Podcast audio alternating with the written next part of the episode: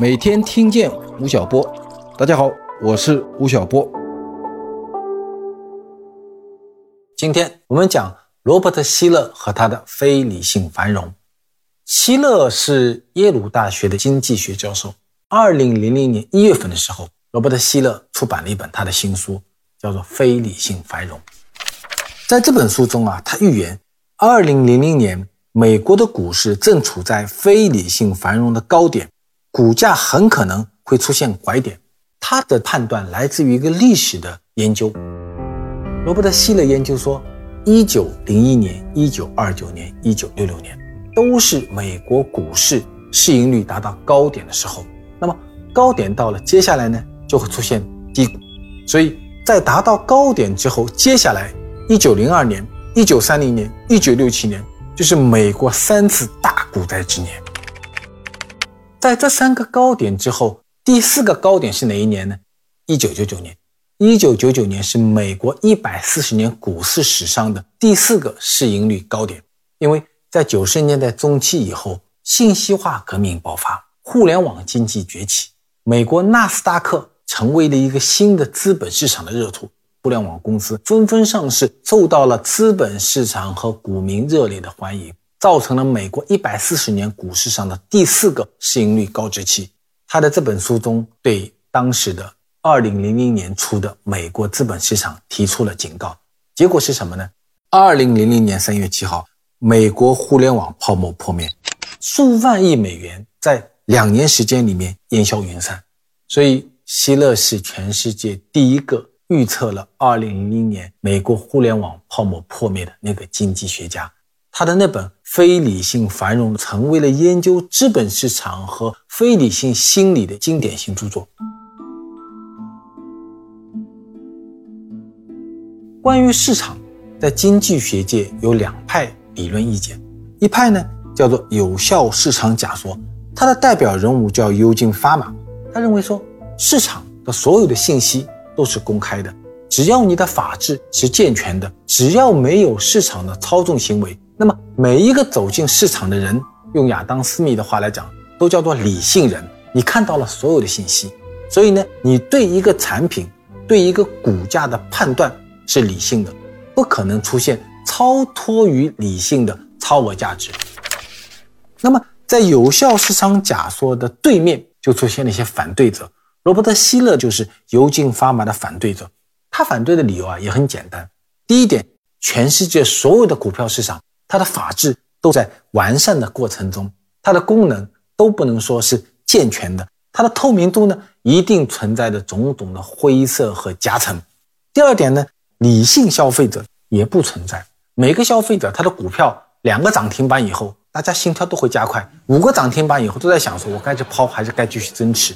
然后呢，市场上一个风吹草动就会影响整个市场的一个波动，所以既不存在一个健全的股票市场。也不存在一群健全的理性化的股民。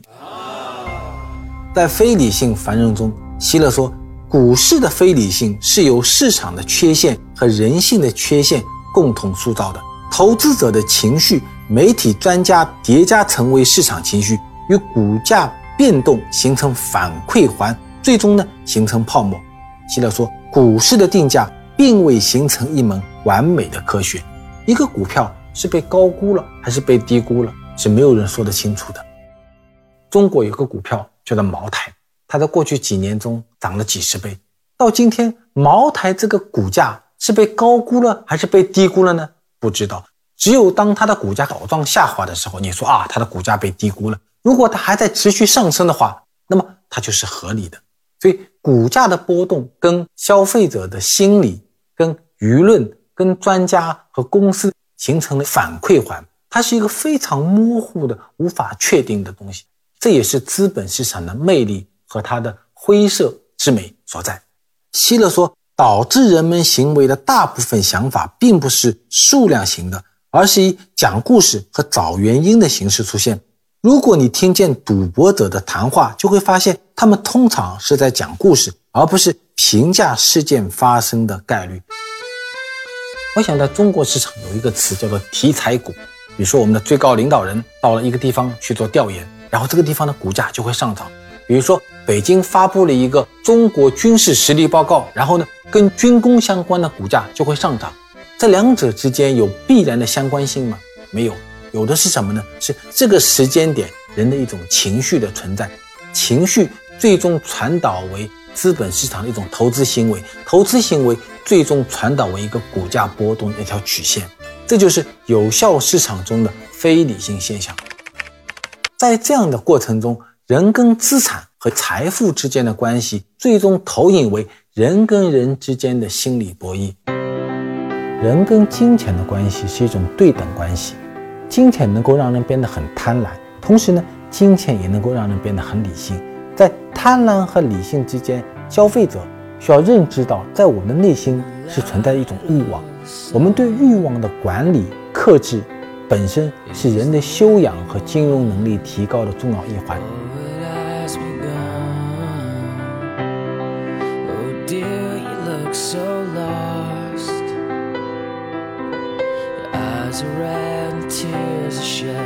同学们，今天吴老师讲完后，给大家留了一个小问题：你有过因为听信传闻或者谣言而使自己损失惨重的经历吗？快在评论区说说吧。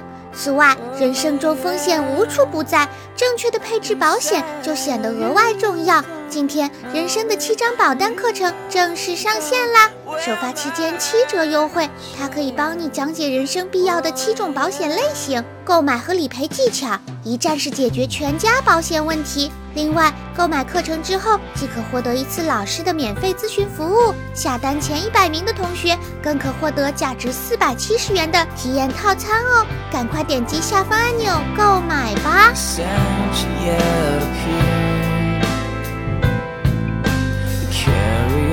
stars